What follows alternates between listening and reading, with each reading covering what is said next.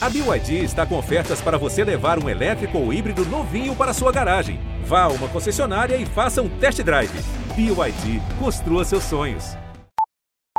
Seguinte, eu tô mandando o Bessia junto com o papel. Papo de política. Quem manda sou eu. Eu tenho poder de veto ou você é um presente de banana agora? O namoro com leva mais tempo acaba terminando num casamento sólido. Pessoal da técnica, vamos corrigir o problema do som. Então não é porque eu estou no meio de laranja podres que eu me contaminei. Glória a Deus! Tchau. Tchau, querida. Papo de política. Papo de Política está começando agora e aqui comigo Júlia Duailib e Maju Coutinho. A gente tem uma pauta super extensa nessa semana. Reunião do clima chamada por Joe Biden, discurso do presidente Bolsonaro nessa reunião. Temos informações, uma apuração importante sobre a estabilidade de Ricardo Salles no cargo. Ele já teve bem mais enfraquecido do que está agora e acabou conquistando um apoio importante que a gente vai te contar nesse episódio. A gente também vai falar de uma conspiração dentro de um dos partidos chamados de centro, que articulam uma candidatura para a presidência da República. Claro, a gente também vai falar de CPI da Covid. Tem outra apuração importante aqui que a gente quer contar para você. O presidente Bolsonaro mandou um emissário procurar Renan Calheiros. Isso mesmo, o provável relator da CPI da Covid foi procurado por um interlocutor do presidente Bolsonaro com um recado. Você vai ouvir aqui que recado é esse, o que o presidente Bolsonaro mandou dizer e o que Renan Calheiros respondeu. E tem mais uma apuração importante, porque Paulo Guedes levou mais uma bola nas costas e eu não estou falando do orçamento que foi discutido esta semana. Orçamento que provocou um embate de meses entre integrantes da equipe econômica, inclusive Paulo Guedes, e setores do Congresso, em especial o Centrão.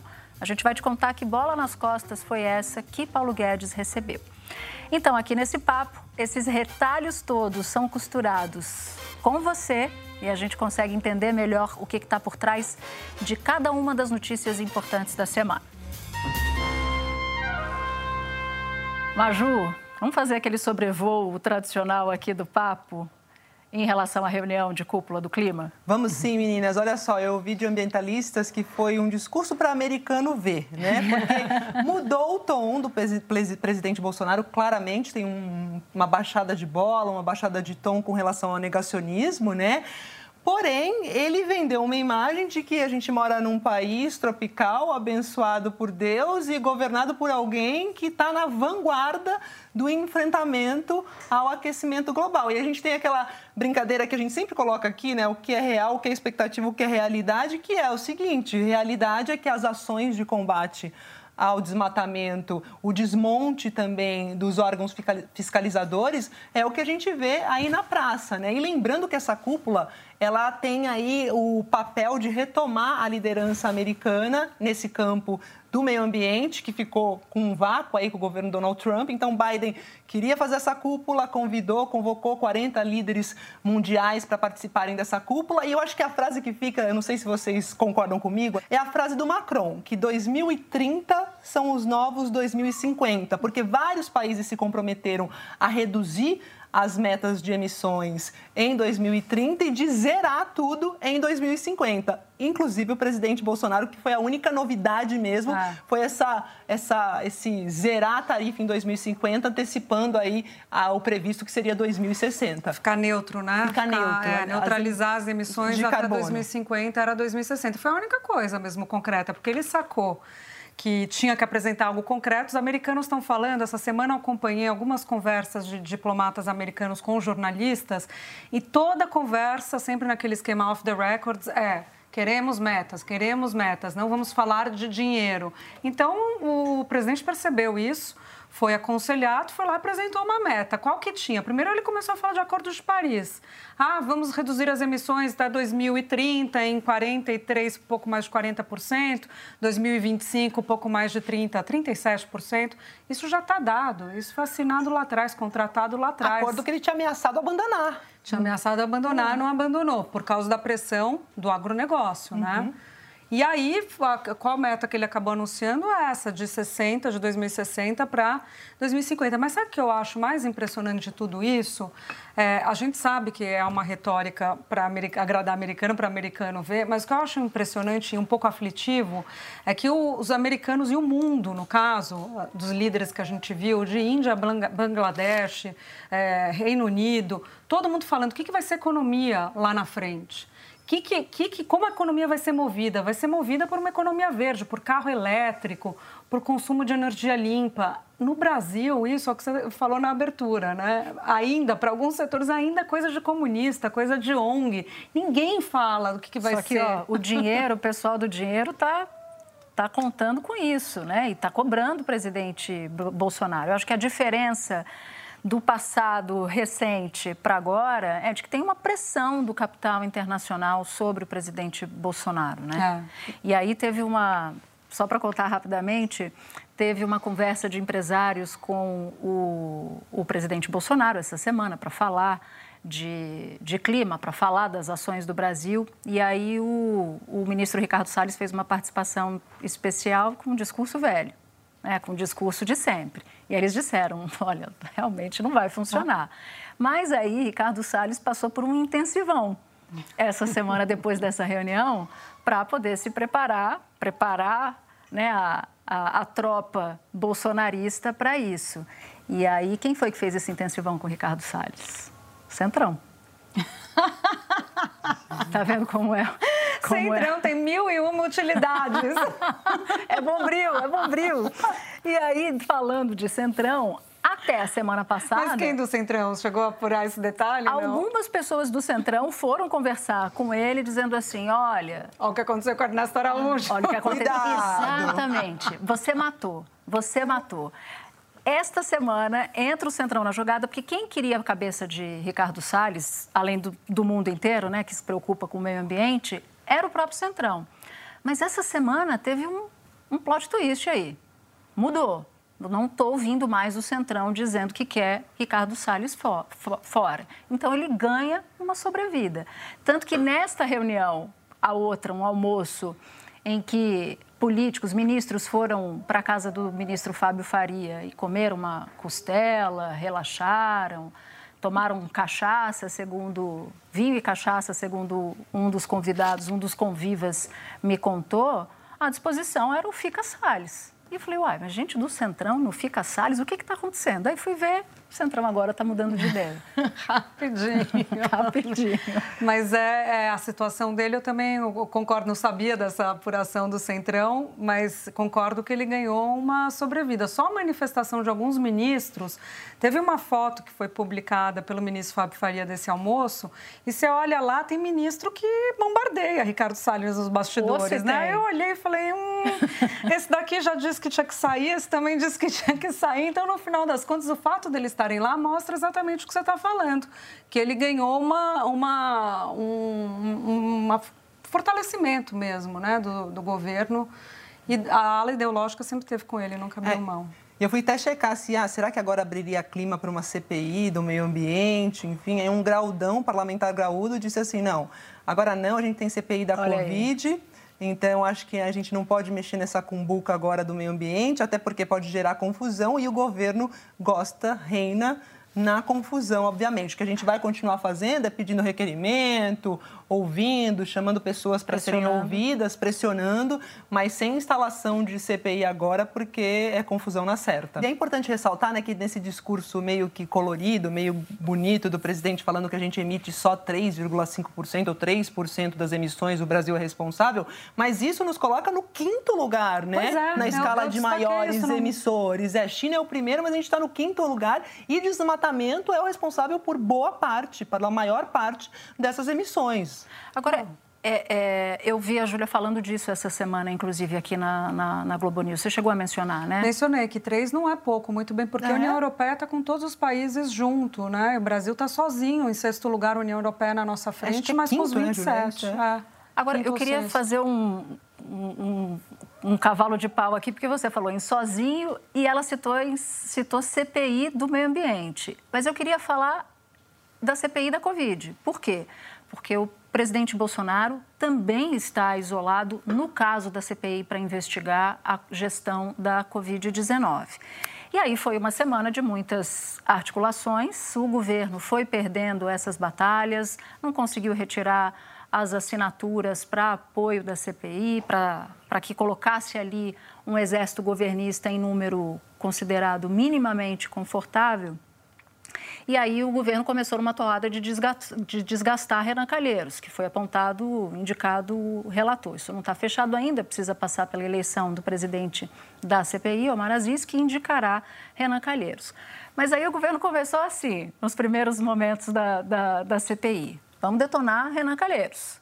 Aí os parlamentares bolsonaristas começaram a levantar nas redes sociais hashtag Renan suspeito e tal.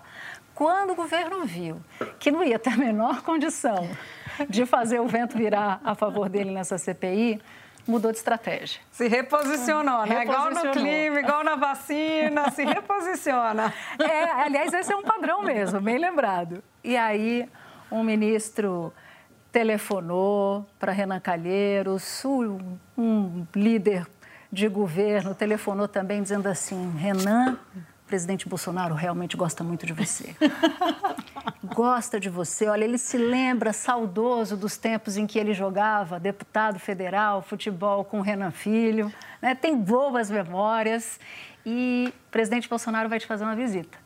Conversar, né? para ficar tudo claro e tal. E aí, eis que essa foi a sinalização, para mim, importante, de que o governo ou tenta compor minimamente um padrão ali de conduta na CPI ou vai ser atropelado pelos fatos pregressos e as novidades que eventualmente saiam dessa, dessa reunião, dessa CPI. E diz que Renan respondeu: sim, vamos tomar um café, eu e o presidente, não tem problema nenhum. Isso me lembra quando Renan Calheiros era presidente do Senado, ele queria ficar bem ali com jornalistas. Então você chegava, abordava o Renan Calheiros no Salão Azul e dizia assim: presidente, me recebe para um café, para ter acesso à informação. E ele falava assim, toda vez: passa lá. Só que ele não te recebia. Quando você ia pedir para marcar, ó, encontrei com o presidente Renan Calheiros, ele disse que ia me receber para um café. Aí falava, não, não vai Todo rolar. Mundo diz, Senador, né? telefonei para o senhor. Telefonou mesmo? não, mas eu não vi. né? Esse é um clássico dos políticos e, também. E, e, senadores todos falam, né, que Renan é profissional, né, e é casca grossa, né? Ele tá assim, se vão pensar que rede social vai fazer Renan se intimidar, vai intimidar não Renan vai. Calheiros, é, é, há um engano por aí. Teve durante essa semana, né, na reunião de trabalhos da CPI, reunião de trabalhos não, porque ela não está funcionando ainda, mas na reunião, cada um na sua casa, ali falando pelo, pelo zap. Depois eles fizeram um encontro. Fizeram uma videoconferência. Uma videoconferência dos, da oposição com os independentes, que você não gosta muito, né, dessa não. expressão independente. A gente pode chamar, a gente pode adotar aqui no papo é, os não governistas, porque os aí eu acho que fica mais preciso, tá que ótimo. junta independentes com oposicionistas. Os não governistas, nesse pacotão, conversaram sobre esse contra-ataque é, do governo para tentar tirar Renan, antes da, do convite para encontrar Renan. E aí, entre as conversas tal, falaram sobre a criação de um grupo de zap, né? Que eles precisavam ter um grupo, fazer um grupo lá junto.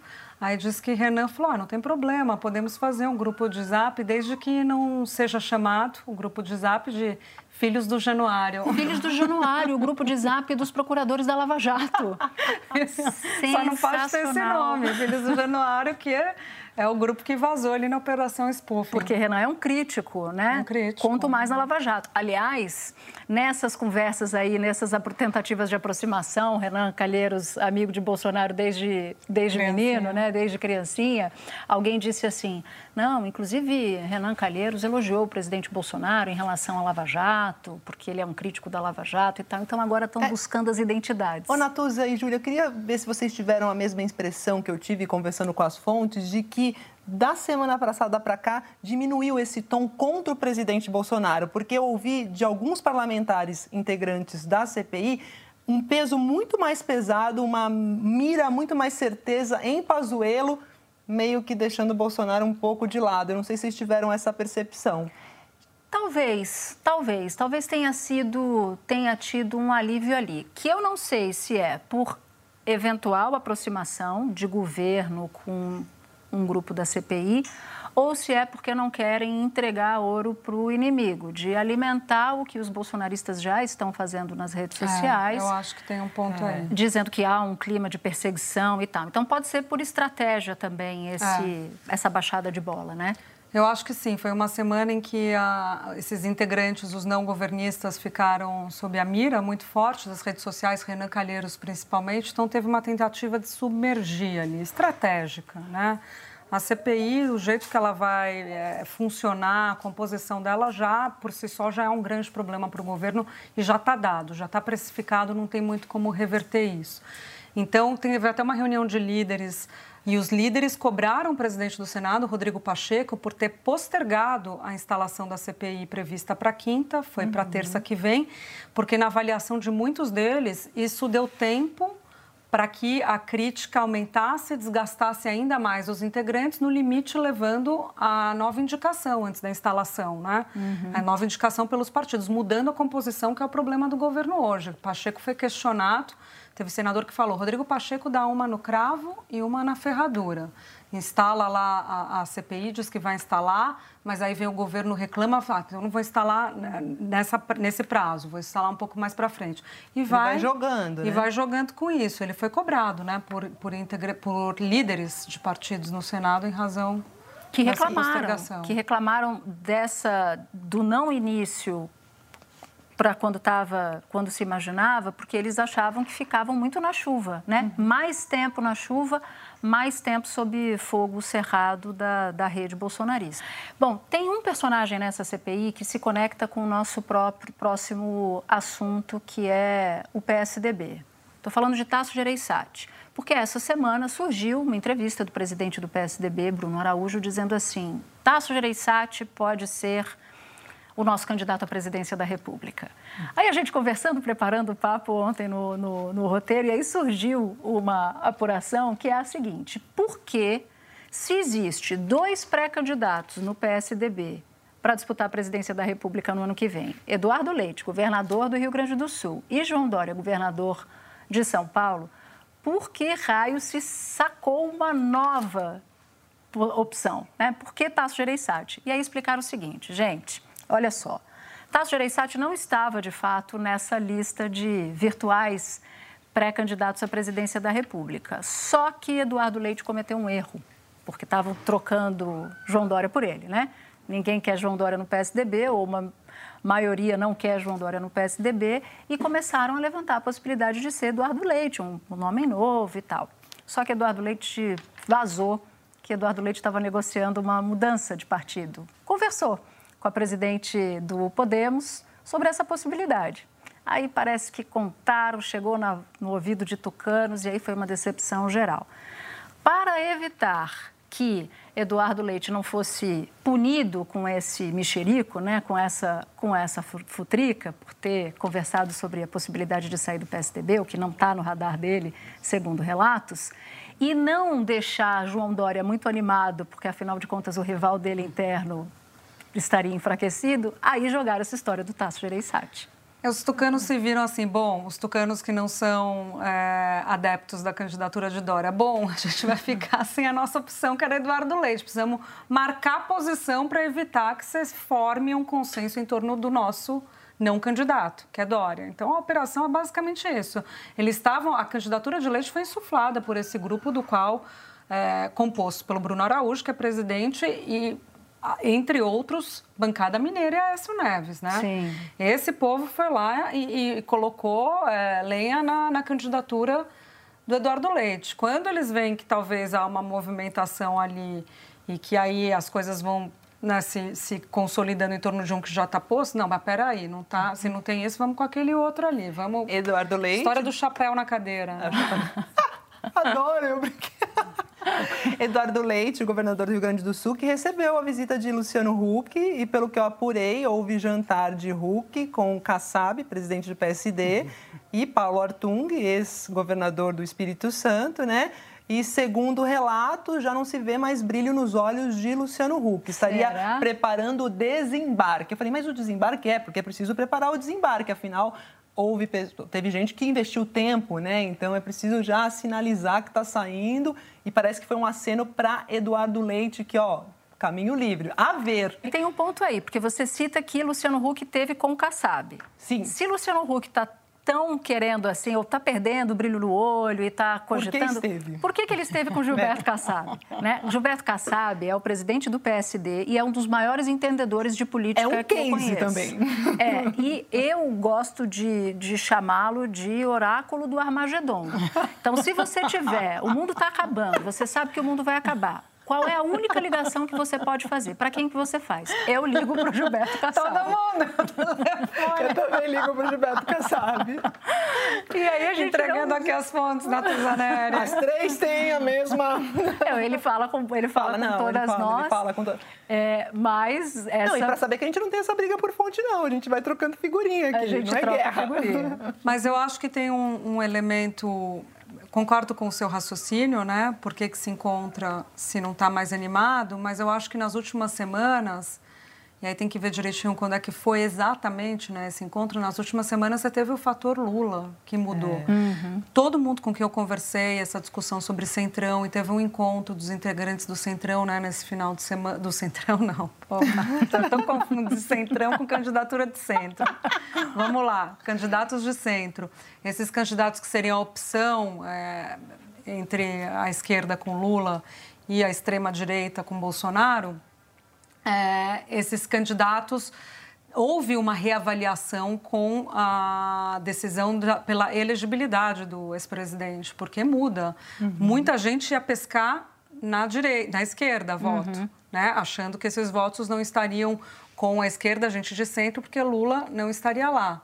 Então daria para pescar um pouco. Sim. Ciro, por exemplo, passou a se reposicionar para pescar um pouco na direita, porque com Lula a esquerda fica fica congestionada. Congestionada. Né? Assim, de... congestionada não, sem espaço. Ao contrário, Boulos já disse que não que não vai ser candidato, não seria candidato à presidência, sim ao governo de São Paulo. Então você fica é, é sem espaço para crescer, porque ele toma, né, esse Sim, eleitor. Sem Foi há duas semanas esse jantar e o falando em ex-presidente Lula, ele que já está programando agora que está vacinado com as duas doses, de botar o pé na estrada já no dia 3 aí de maio Brasília, primeira parada, conversa com senadores e deputados. E depois vai ficar costurando também conversas online por conta da pandemia, mas pretende ir lá para o Nordeste também conversar com governadores. Ah, não tenho, não, não tenho a menor dúvida de que esse movimento Lula, você tem toda a razão, ele muda tudo. Inclusive esse discurso bonito de um candidato de, do, no espectro da centro-esquerda até centro-direita, um candidato único, porque esse, esse espectro político faz o seguinte raciocínio. Bom, se tem um candidato forte de esquerda e um candidato forte de extrema direita, a gente precisa construir uma alternativa de terceira via, mas se tiver todos esses partidos aqui no miolo, cada um lançando o seu candidato, esse grupo perde força. O problema é chegar nesse consenso. Se não tem consenso no único partido, que é o PSDB, você imagina entre vários partidos. E aí eu não queria deixar de encerrar essa parte do, do papo sem falar do maior case político dos últimos tempos, mais um case de potencial fracasso, que é o governador João Dória. Veja, não é pouca coisa. Ele deu a solução vacina para o Brasil. Mas ele não pode ser visto no mesmo ambiente por esses mesmos personagens. A política não gosta de João Dória. E os eleitores têm uma forte, uma forte restrição a ele, porque a popularidade dele, que já não era essa, essa coisa toda, caiu ainda mais. Pois é.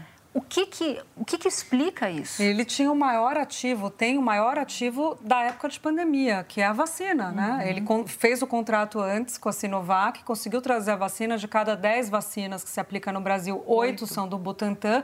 Quer dizer, ele estaria muito bem posicionado para numa corrida eleitoral com esse com, com essa arma, né, na mão. É, é, mas de fato, você teve uma questão aí. Muita gente conversando com gente que é próxima dele, que faz campanha com ele e tal, tem uma questão da beligerância, que acham que ele entrou num embate muito grande vestindo essa roupa, é, as mesmas armas, para usar a expressão de há pouco, as mesmas armas que o outro lado.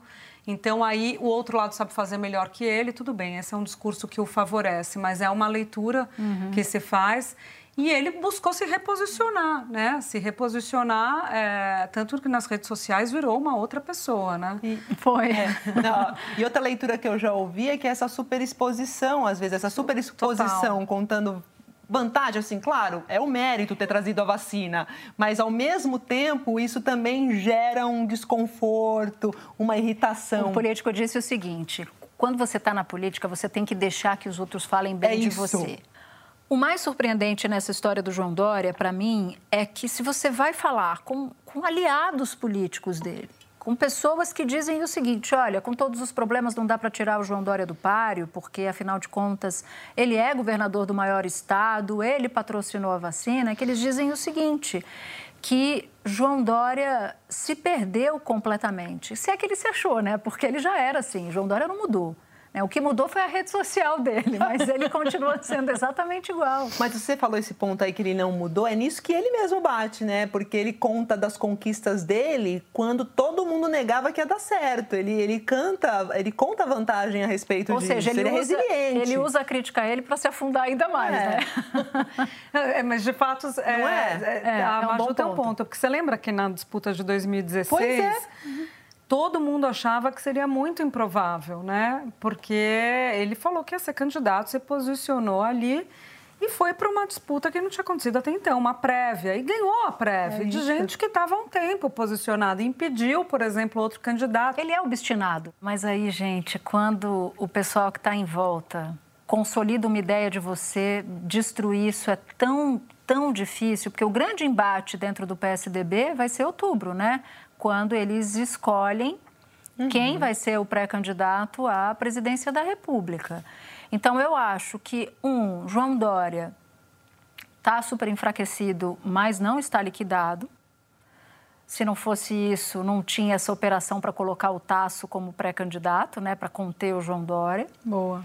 E o Eduardo Leite que vai ter que comer mais arroz com feijão se ele quiser recuperar a confiança dos pares dele, porque esse flerte com com a Renata Abreu, que é a presidente do Podemos, pegou super mal. Falou, pô, aqui eu me queimo. Né? Pensando aqui, tentando ser o, o, o balãozinho em cima da cabeça do, do Bruno Araújo. Eu aqui enfrento o governador de São Paulo, coloco, patrocino a, a, criação, o surgimento de um pré-candidato alternativo dentro do partido. E aí essa mesma pessoa surge a notícia de que está flertando com um outro partido. Lembrando enfim. que Bruno Araújo é o presidente né, do PSDB. Presidente do PSDB. E aí surge Tasso Gereissati. Eu me lembrei de uma, de uma conversa que me contaram, Tasso Gereissati conversando com um interlocutor e disse assim, olha, essa história aí, você vai ser candidato? E aí ele foi, deu aquela, né, é o twist duplo carpado? É, exatamente. Fez duplo aquela volta carpado, e tal lá. e falou assim: não, olha, eu fico realmente muito.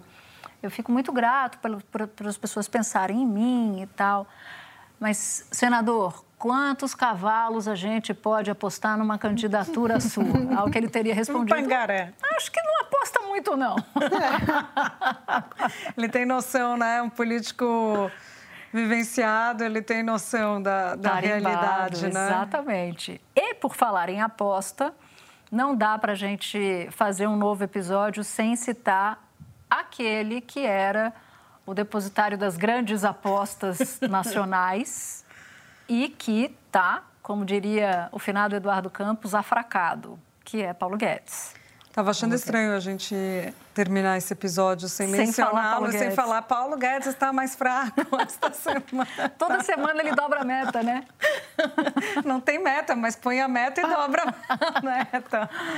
Essa semana teve toda a discussão da sanção do orçamento e o governo conseguiu fechar um acordo ali. Eu falei durante toda a semana na TV que fizeram uma gambiarra, né? Fizeram, criaram ali um puxadinho, fizeram um orçamento do B, um orçamento do A, do B, e vamos que vamos. Tira a regra fiscal daquele, puxa um, um negocinho para aquele ali, deixa o outro ali no outro, enfim. Mas, enquanto isso acontecia, gente, teve uma operação porque o Congresso votou vetos do presidente e aí foi votando. A gente falou sobre os vetos da lei anticrime e tal, só que teve um veto que passou um pouco batido. Algumas pessoas, alguns jornais deram, tal, mas não teve a repercussão tão importante que está tendo na equipe econômica, que é o seguinte: um veto do ex-presidente Lula que, resumindo aqui, é, impedia que é, você tivesse uma equiparação da carreira de auditores da Receita. Gente que não tinha prestado concurso para auditor, que tinha entrado na justiça, aquelas coisas que tem no uhum. serviço público. Isso teria um impacto de mais de 3 bilhões por ano, se esses salários fossem unificados por acima, né, em patamares mais altos. Lula tinha vetado, dizendo que era inconstitucional. Teve um acordo com oposição Centrão e governistas que derrubaram esse veto Sem do Paulo Lula. Guedes saber? A revelia, sem Paulo Guedes saber, derrubaram 3 bi a mais e aí me contaram que Paulo Guedes ficou muito bravo num grupo que, ele tem, que eles têm do Zap, dos secretários e do, dele. Quem estava sabendo disso? Cadê a Segov? Cadê as Secretaria de é Governo. Secretaria de Governo, Aspara, assessoria de parlamentares. parlamentar. Cadê? Aqui na economia, ninguém estava sabendo disso. Aí disse que um secretário ali que estava sabendo ficou meio sem graça, ficou em cima do muro, meio que respondendo. e, na realidade, de acordo com as pessoas com que eu conversei, pegos, assim, bola nas costas mesmo. E aí correram para tentar apagar o incêndio. O próprio Tostes, da Secretaria, da Secretaria de Receita, é contra correram para tentar apagar o incêndio, vão tentar agora entrar, falar com a AGU, a economia que é, os técnicos, para dizer que é inconstitucional. Mas olha só. Ele tá só uma coisa importante, além disso, do fato dele ter tomado mais uma bola nas costas. Para você que, que, que ficou um pouco na dúvida de o que, que é essa história do veto, é assim: o Congresso Nacional aprova uma lei, a lei passa e o presidente da República tem o poder de vetar aquele artigo daquela lei, não é isso, Júlia? Isso. Só que quando ele veta, não morre aí.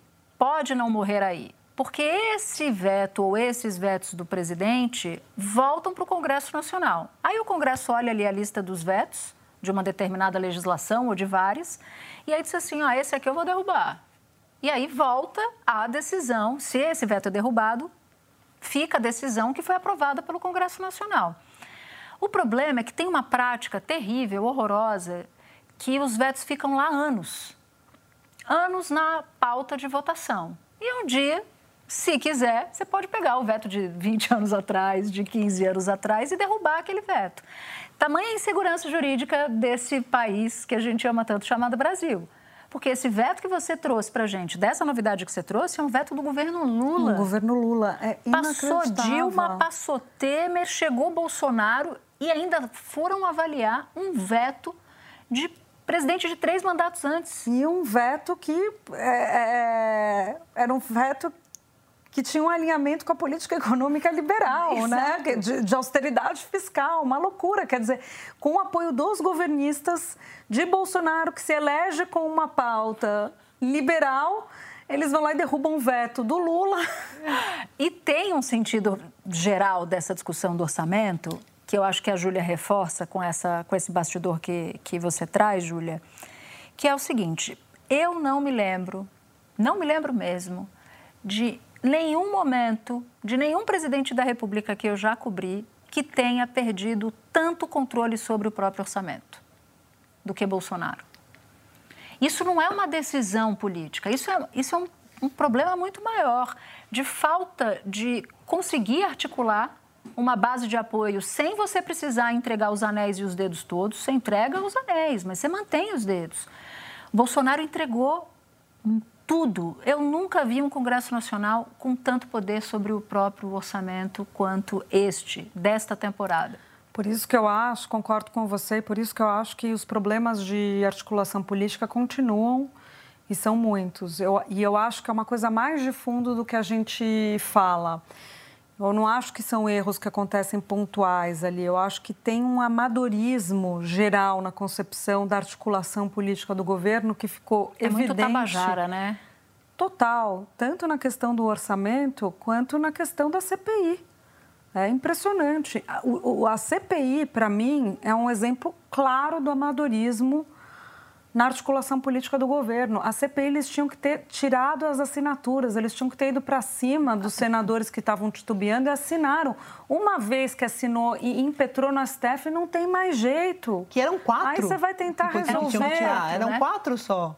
Eram que quatro, tinham que tirar, né? né? Não era um eram número quatro, muito grande. Eram é quatro. isso que eu, você, eu tinha, ouvi, você precisa é de isso. 27, você tinha 31? É, eu acho que eram quatro, né? E Não, também... quatro nomes, não conseguiram tirar quatro. Bem, bom ponto. Eu não queria deixar de encerrar, já que a gente está falando de, dessa operação ruim, desastrada, que a Júlia cita em relação à CPI, um dado importante.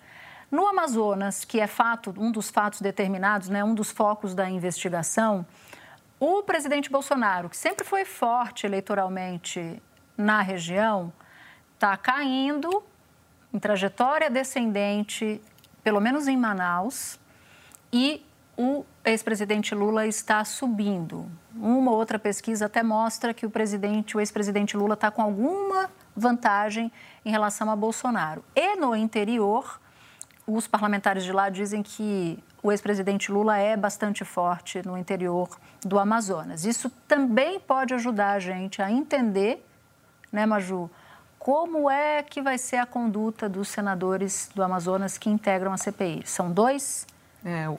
Eduardo Braga e o Omar Aziz. o Omar Aziz, presidente. Só para a gente ter isso. Que não em vão mente. querer se desgastar com o eleitorado diante da crise que o Amazonas passou no começo de janeiro, né? no começo do ano. Sem dúvida nenhuma. Total, isso é, isso é- esse ponto é fundamental para a gente entender, junto com a composição da CPI, entender os rumos que ela terá. Né? Aliás, a composição tem a ver com isso que você está falando. Eu preciso chamar a nossa trilha da semana, em homenagem à discussão do clima, Ricardo Salles. Na boiada já fui boi, boiadeiro já fui rei. A minha não vai ser cantada, mas diante das trapalhadas para tirar voto da CPI, eu acho que daria a trilha de abertura dos Trapalhões. Daria mesmo. Só que essa tem que vir com a mãozinha junto, fazendo aqueles gestos. senão No não Didi tem graça, Mocó, né? Ai, gente, como eu gostava de Trapalhões. Olha só, eu vou. Não é nada muito criativo, mas, gente, eu vou de Carmen Miranda. Disseram que eu voltei americanizada esse reposicionamento do, do presidente pros americanos, né? Vendo se, como a, Natu, a Natuza Maju bem definiu, para americano ver, em vez de para inglês ver. Me disseram que voltei americanizada, com o burro do dinheiro, que estou muito rica. Fala, cantei, só porque você falou que eu não estava cantando, eu ainda fiz o rica. Teve três, o teve- três segundos de, de melodia aí, mas tudo bem, tá valendo. Bom, hora de agradecer a nossa super equipe. Edição executiva Daniela Abreu.